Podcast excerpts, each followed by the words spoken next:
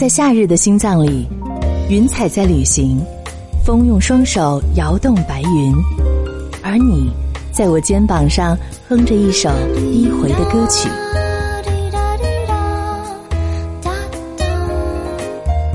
一切刚刚好。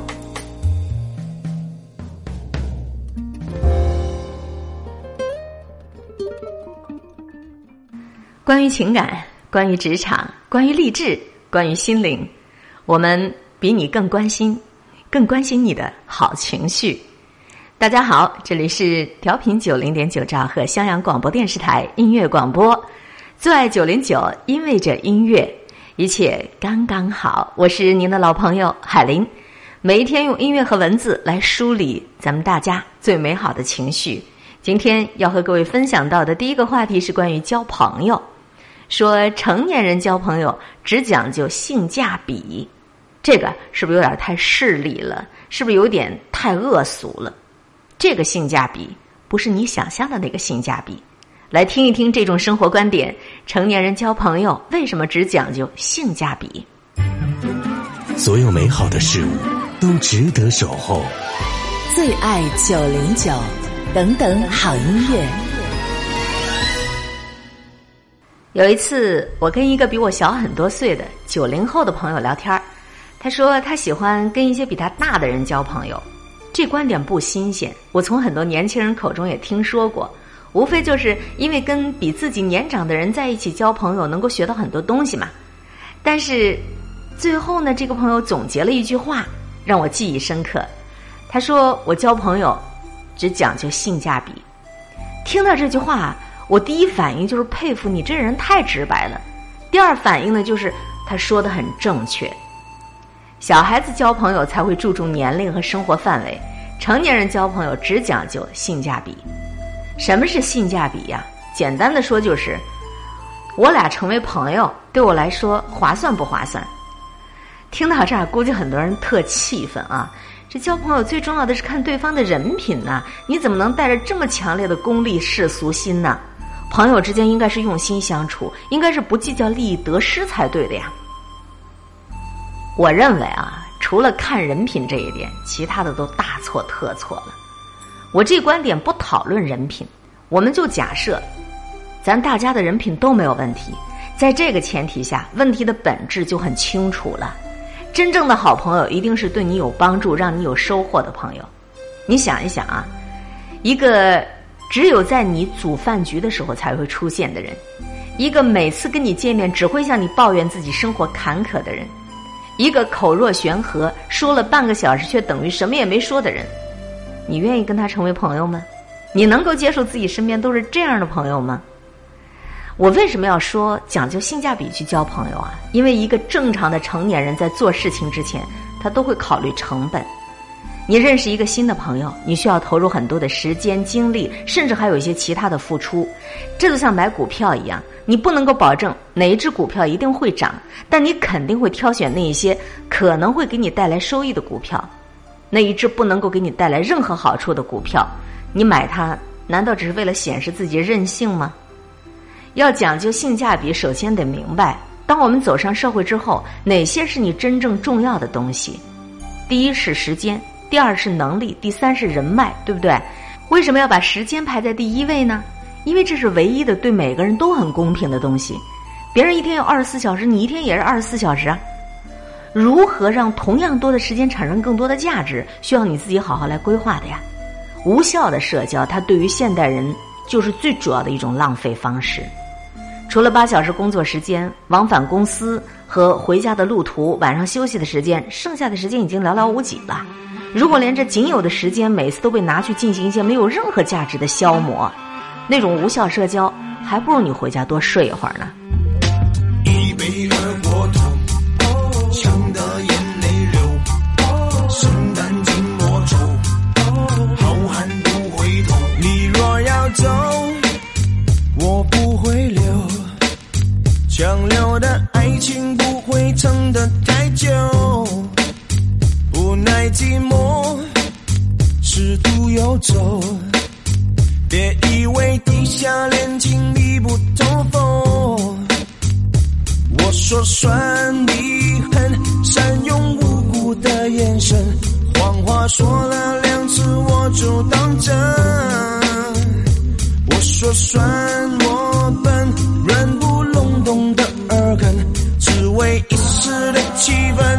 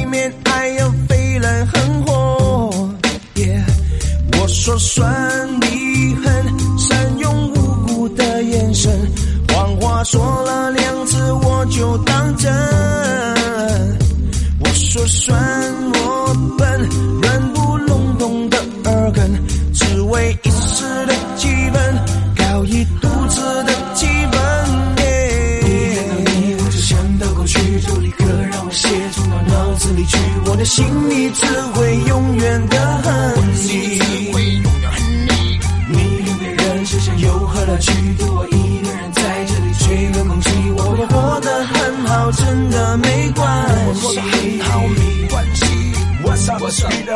Shut up. 你到底哪一点在不爽？是你不平衡？作祟的是男人最要命的自尊年肉，还是那女人骄傲的高跟和红唇？思春的种子迷人，春春春，打不开的心门，男子之后闷闷闷。你要学学那个屡败屡战的鲜少春，哦，这就注定要当一辈子的光棍。一看到你，我就想到过去，就立刻让我写从到脑子里去，我的心里只会永远的恨你。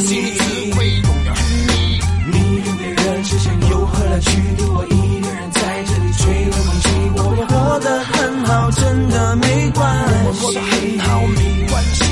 一看到你，我就想到过去，就立刻让我写从到脑子里去，我的心里只会永远的恨你。你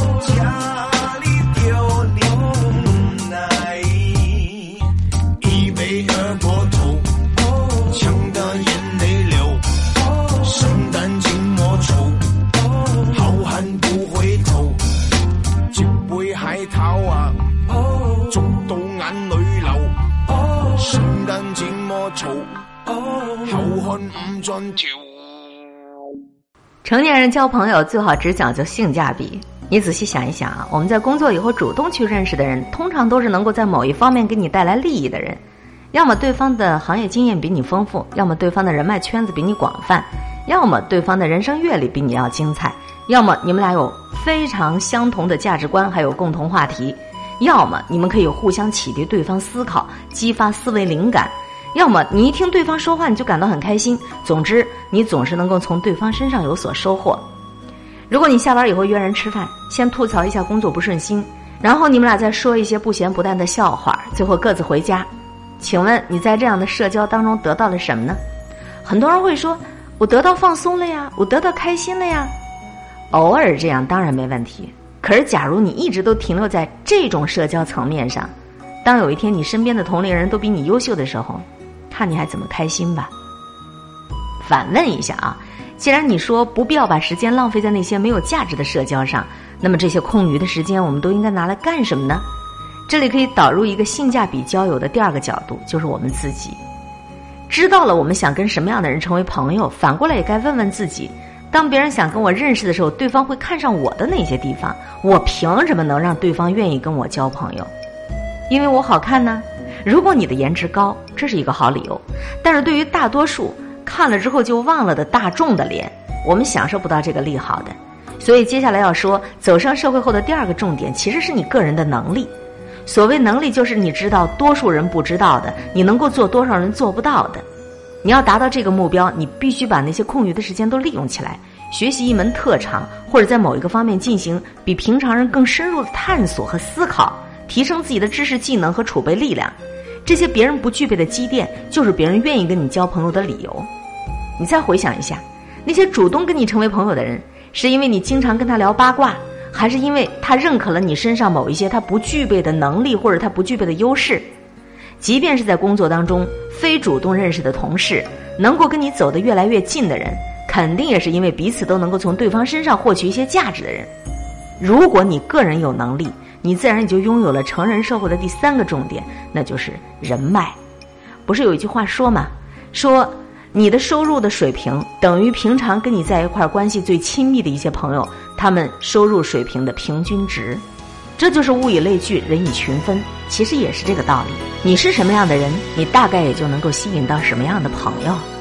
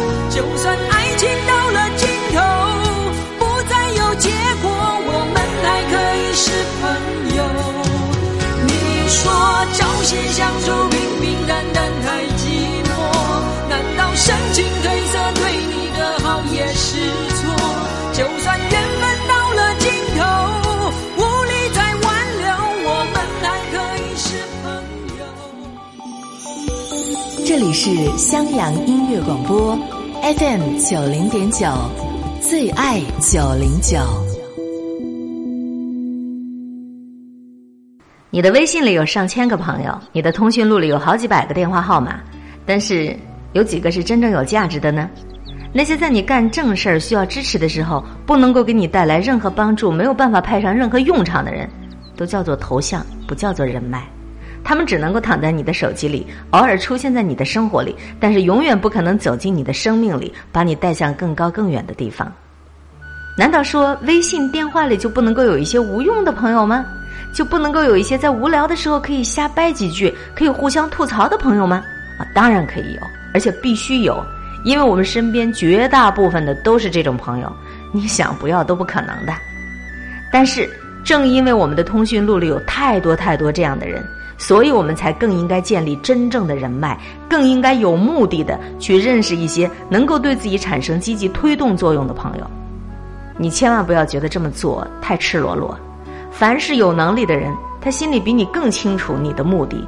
你花尽了心思，假装跟人谈感情，以为自己隐藏的挺深，其实人家第一眼就看出来，你已经在脸上写下目的了。你真正该花心思的事儿，是提前想好自己能够给对方带去什么价值，怎么才能够互惠互利。你知道这个人对自己有帮助，或者以后可能会产生帮助，接下来呢就可以好好的交流感情了。约个饭呐，喝个酒啊，K 个歌啊，跑个步啊，爬个山呐，甚至搭伴儿去旅个游啊，这些都会让你们更加了解对方，加深彼此的友情。同样的啊，这个过程也可能产生负面作用。随着两人互相了解的深入，你渐渐的发现对方并没有自己以为想象的那么好。以前的交流当中存在很多夸大的成分。如果这个人恰好是你，那么你一定会被渐渐的边缘化，最后。你自己都不知道什么时候被踢出了那个圈子，你不要去抱怨现代人的心态都那么急功近利，也不要抱怨这个社会世态炎凉没有人情味儿。所有的人情味儿都是强者对弱者的一种不计回报的付出。如果你一直遇到各种人情味儿，说明你一直都处于劣势地位。对于整个社会来讲，人情味儿是一件好事儿，因为它让我们觉得温暖，觉得这个世界还有希望。但是对于个人来讲，这并不是一件值得你高兴的事儿。成年人的生活没有容易这俩字儿，善于利用时间才能够提升能力。你有了能力，才能够被更多的人需要，被很多人需要，你才能够建立起你的人脉。有了人脉，才能够更好的立足，才能够做更多有人情味儿的事儿。你带着功利心去结识朋友不丢人，想要获取对方的价值，却又不想拿出同样的价值去交换，甚至你拿不出同等的价值，没有能力去跟人交换，那才丢人。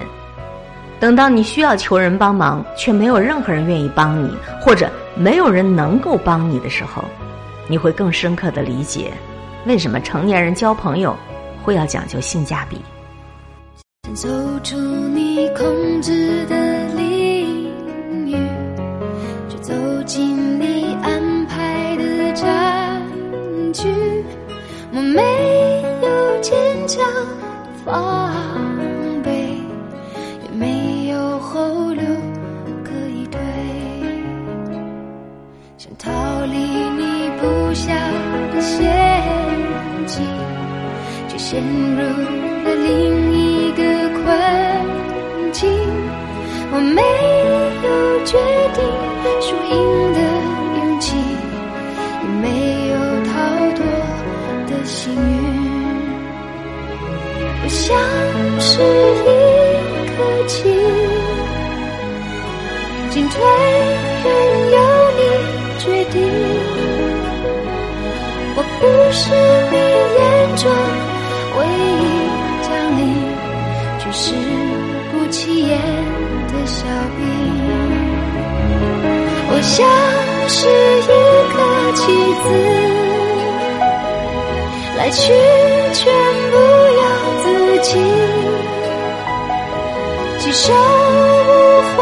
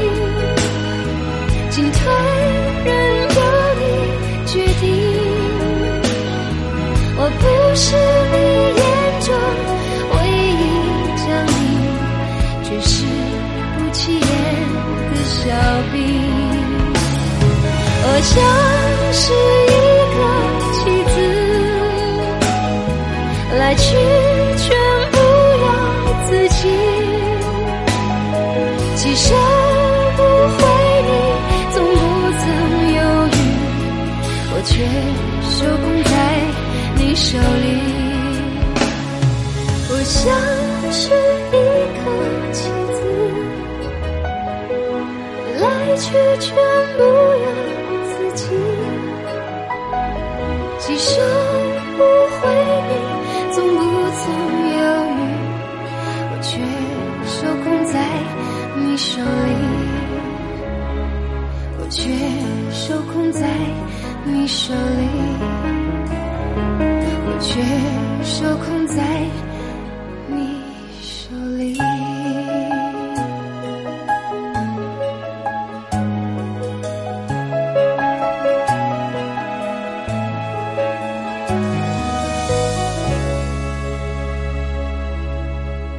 这里是最爱九零九，因为这音乐，襄阳广播电视台音乐广播，一切刚刚好。我是海玲。刚才和各位一起分享到的是小鱼先生的一篇文章，也是他的生活观点和理念，叫做“成年人交朋友只讲究性价比”。这文章不代表我的观点啊，也不代表我们节目的观点。我们说百花齐放，百家争鸣，每一个人都有自己表达对于生活各方面感悟的权利和自由。成年人交朋友是否只能够去考虑性价比这个问题，我们姑且不去谈它是还是否，只是我们有那样一句话叫做什么来着？有的梧桐树不怕凤凰不来，你若盛开，啊，清风徐来什么的。朋友这个概念更多的是一种吸引，相互之间的吸引。如果我们不去考虑那么多功利性的因素，其实它最后的一个结果也是近朱者赤，近墨者黑。跟什么样的人在一起，你就能够成为什么样的人。所以从这个意义上来讲，你是什么样的人，你一定会吸引到什么样的朋友。我还特别相信那样的一个理论，就是你的收入、你的生活水平，基本上等同于经常和你在一块儿的那些人的平均水平。你去盘点一下你的四周，的确是这个理儿。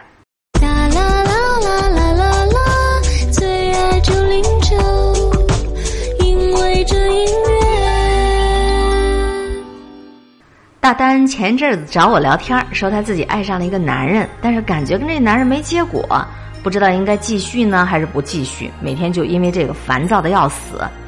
我就问他什么状况啊？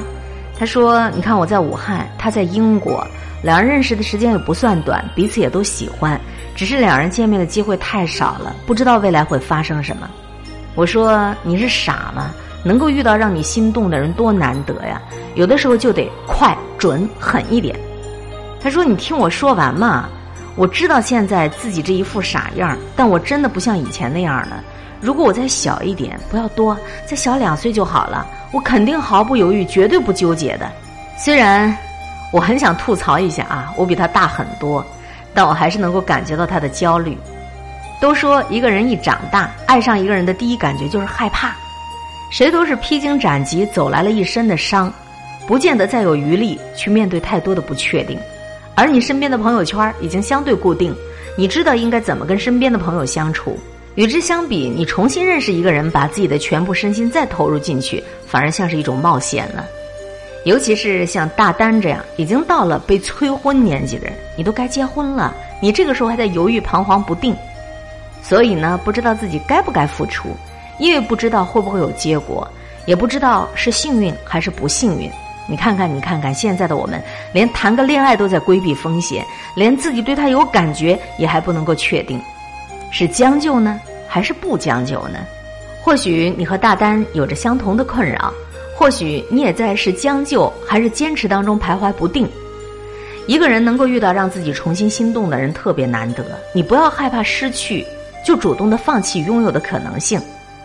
最后，大丹决定先和这个男神在一块试一试。他说自己不想就这么错过，就这么逃跑，两个人肯定就错过了。先不去想未来究竟两人能不能在一块儿，先把当下的日子给过好了，这样将来两人分开，至少也不会辜负现在的相遇呀。生命本来就充满着太多的不确定性，所以好好的珍惜每一个当下，而不要想着会不会有结果就放弃就逃跑。莫问前程，但行好事。谁的灵魂碎片铺满荒芜房间，隐形却比荆棘尖锐。现实对着梦狩猎，有伤口却不流血，怎么熬过无声黑夜？逃避没有出口，谁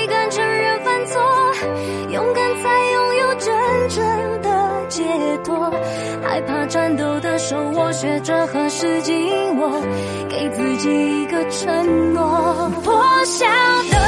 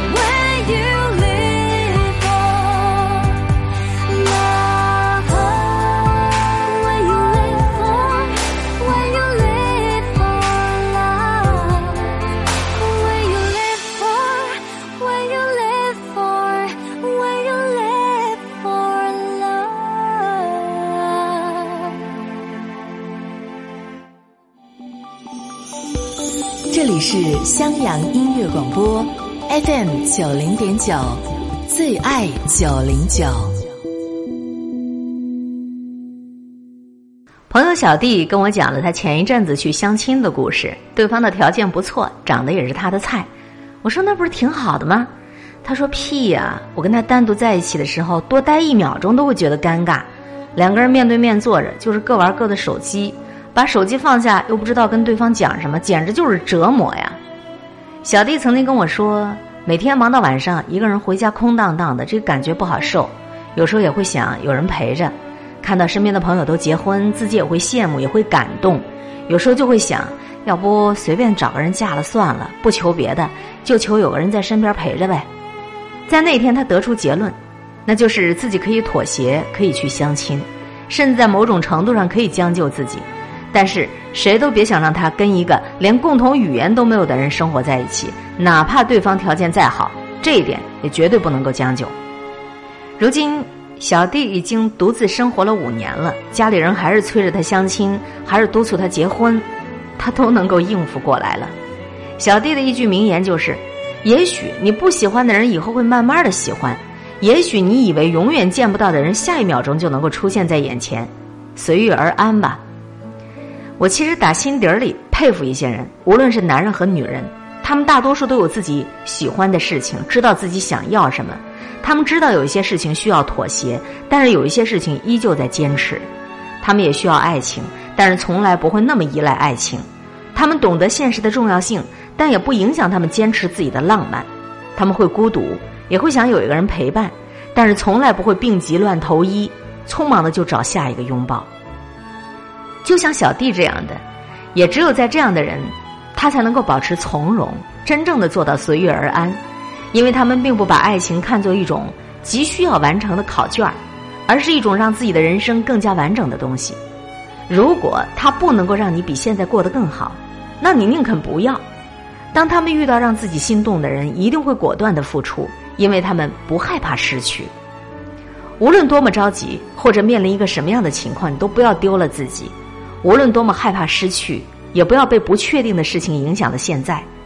在大多数的等待或者坚守当中，本来就有太多的不可控，你也不知道身处的这段感情会走向何方。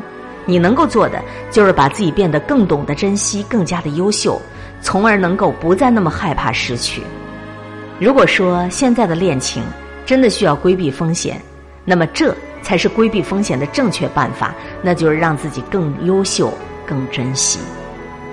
或许应该慢下来吧。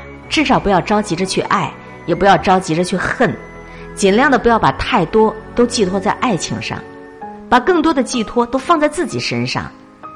那些期待着一段爱情就能够拯救自己的人，只会把你的爱情给累死。只有你自己过得好了，你们两个人在一起才能够过得更好啊。你就那么近，却不再贴近。放任冷漠压垮着爱情，你知道吗？这样爱下去不行，比朋友还淡，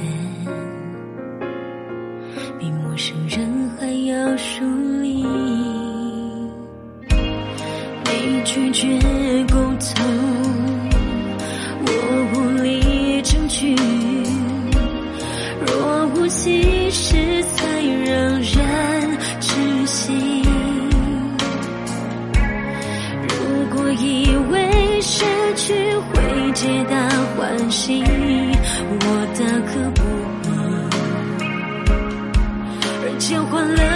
了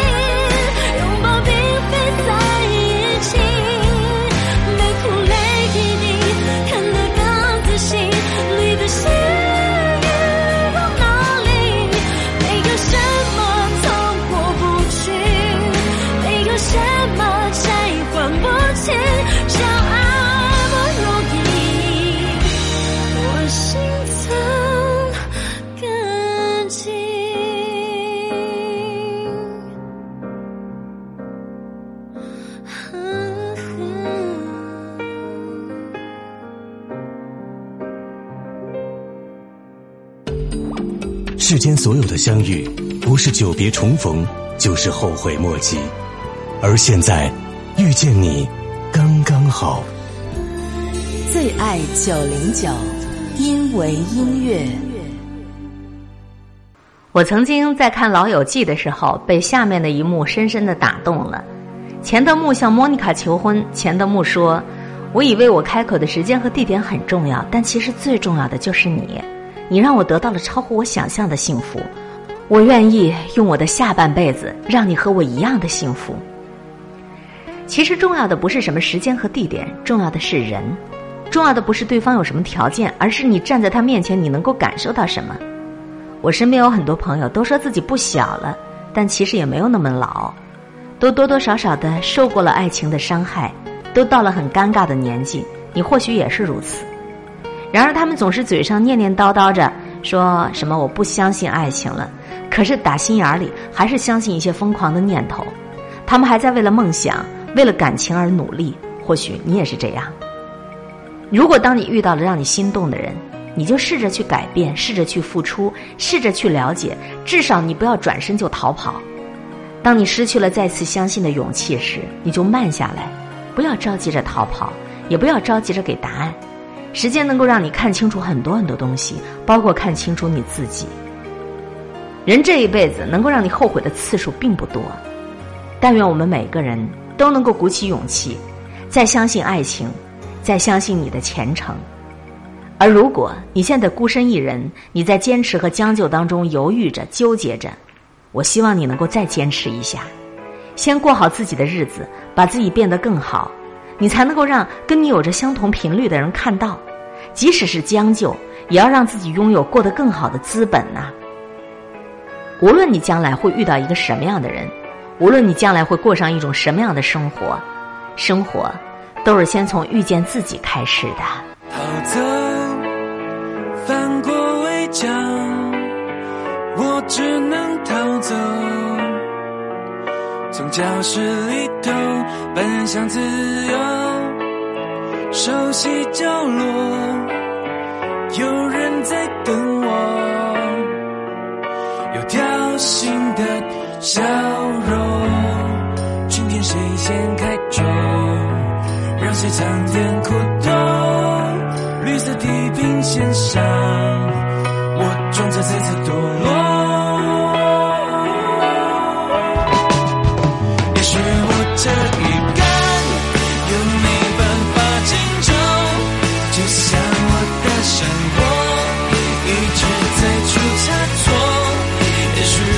我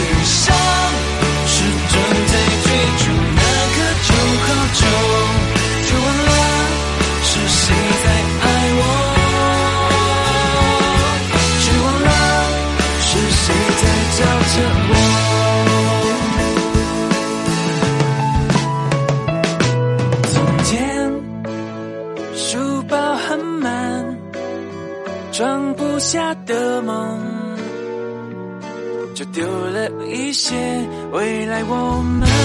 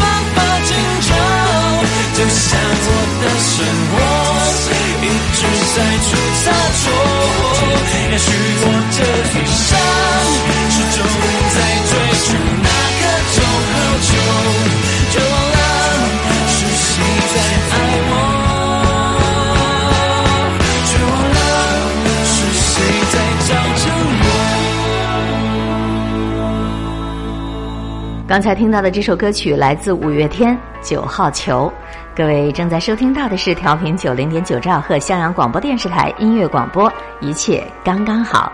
我是您的老朋友海林，诚挚的祝愿每天咱们能够身体好、心情好，一切都好。用音乐和文字梳理每天最好的情绪，情绪好了，每天当然就好了。毕淑敏有一篇文章叫做《我们什么时候能够外柔内刚》，这是一种功夫，这种功夫须得要修炼。在寂寞的路上在，乏味的生活里，和音乐谈一场恋爱吧。最爱九零九，因为音乐。在咨询室米黄色的沙发上安坐着一位美丽的女人，她上身穿着宝蓝色的真丝绣花 V 领的上衣，衣襟上一枚鹅黄色水晶的水仙花闪着亮光，下身穿一条乳白色的宽松的长裤，有一种古典的恬静的花香弥散出来。她的服装反射着她心灵的波光，我常常会从来访者的衣着当中就看到她内心的律动。但是对于这位女人，我实在有点摸不着头脑。她似乎是一个很能够控制自己的情绪，又安宁又胸有成竹，但是眼神当中有一些很激烈的眼神在闪烁。他是为什么来呢？他轻轻的开口说：“您一定想不出我有什么问题。”我点点头：“是的，我猜不出。我是心理医生，我是人，不是神。”我耐心的等待着他。我相信他来到我这儿，不是为了给我出个谜语猜着玩的。他看我不搭话，就接着说下去。跟你这么说吧，我心里挺正常的。说真的，我周围的人有了什么思想问题，有了什么困惑，都来找我呢。大伙儿都说我虽然没有拿过心理咨询师的资格证，但我也算半个心理医生。我看过很多心理学的书，我对自己也有了解。我知道，我基本上算是一个正常的人，在某一些人的眼里，我简直就算是一个成功者了。我有一份薪水很高的工作，还有一个爱我，我也爱他的老公。我们家有房子有车子，基本上也算是过得很快活。可是我不满足，我有个问题，就是我怎么样才能够做到外柔内刚呢？我说，我看得出来你的心里挺正常。我也看得出来，你很苦恼，你期望着改变，不然你不会来找我这样的一个心理医生。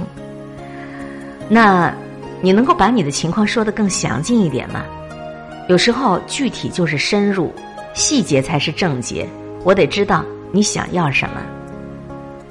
这位穿着宝蓝绸衣的女人说：“我读过很多的时尚杂志，我知道怎么样含手微笑，怎么样举手投足。”你看我这举止打扮是不是非常的淑女啊？可是你看到的只是我的假象，在我的内心涌动着非常激烈的怒火。我看到办公室里的尔虞我诈，先是极里的隐忍。我想我要用我自己的善良和大度来感染大家，我要用自己的微笑来消弭这些裂痕。刚开始我收到了一定的成效，大家都说我是办公室里的一缕春风。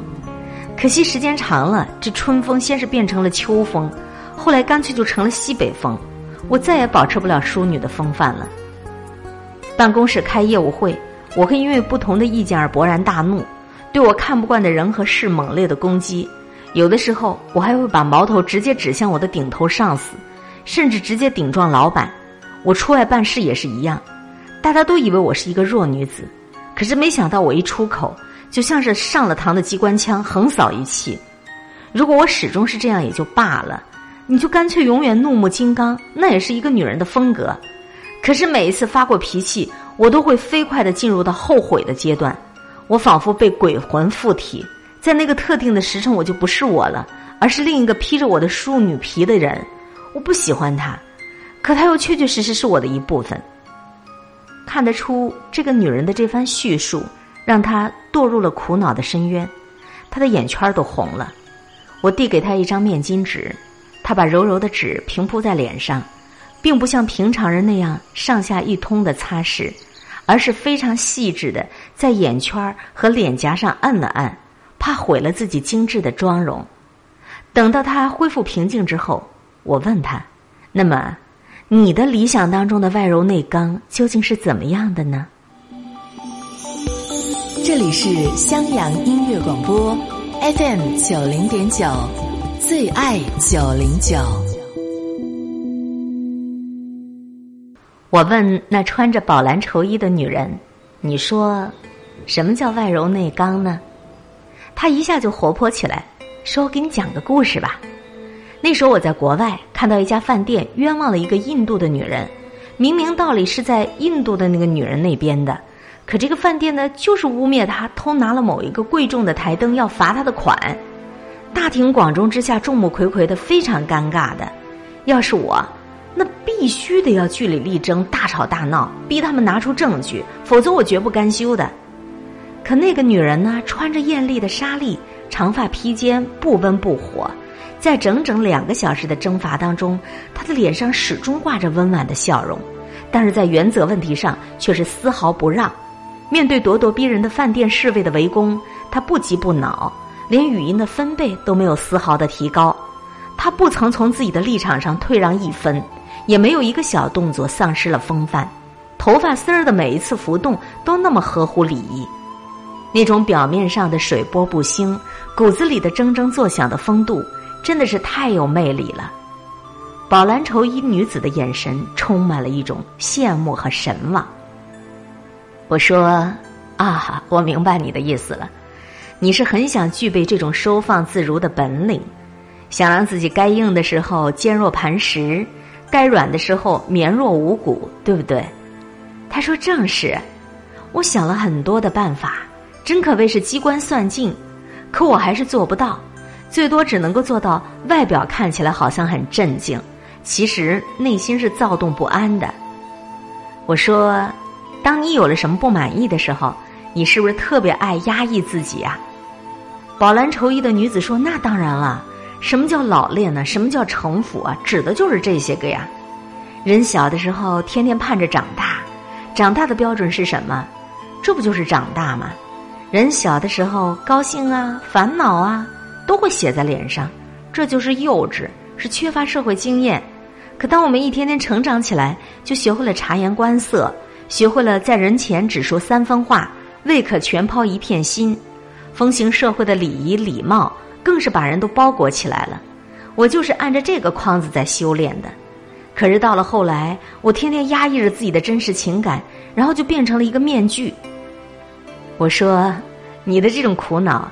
我也深深的体验过，在阐述自己观点的时候，在跟别人争辩的时候，当被领导误解的时候，当自己的一番好意被人当成驴肝肺的时候，往往就是火冒三丈，也顾不得平日克制而出的彬彬有礼了，也记不得保持风范了，一下子就义愤填膺，嗓门也大了，脸也红了。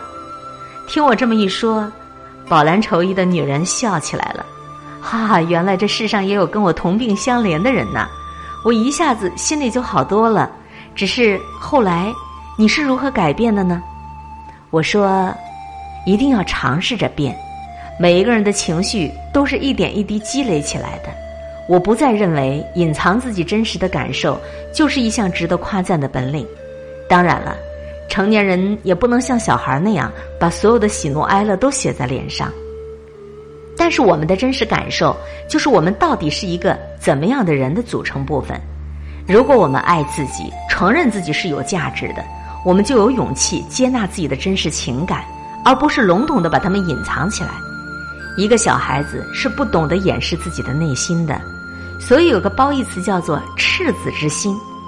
当人渐渐的长大了，在社会化的过程当中，学会了把一部分情感埋在心里，在成长的同时，也不幸失去了跟内心的接触。时间长了，有些人就以为凡是表达情感就是软弱，得要把情感隐蔽起来。这实实在在是你人的一个悲剧呀！咱们都要继续修炼。当我们的内心平和而坚定的时候，再有了一定的表达的技巧，你就可以外柔内刚了。我的寂寞多久了，还是美好？感觉全世界都在窃窃嘲笑。我能有多骄傲？不堪一句好不好？碰到你我就被撂倒。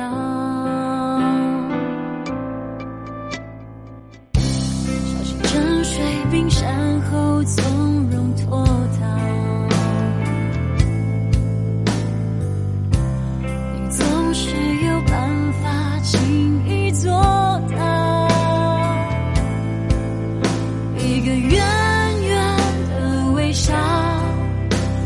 掀起汹涌波涛，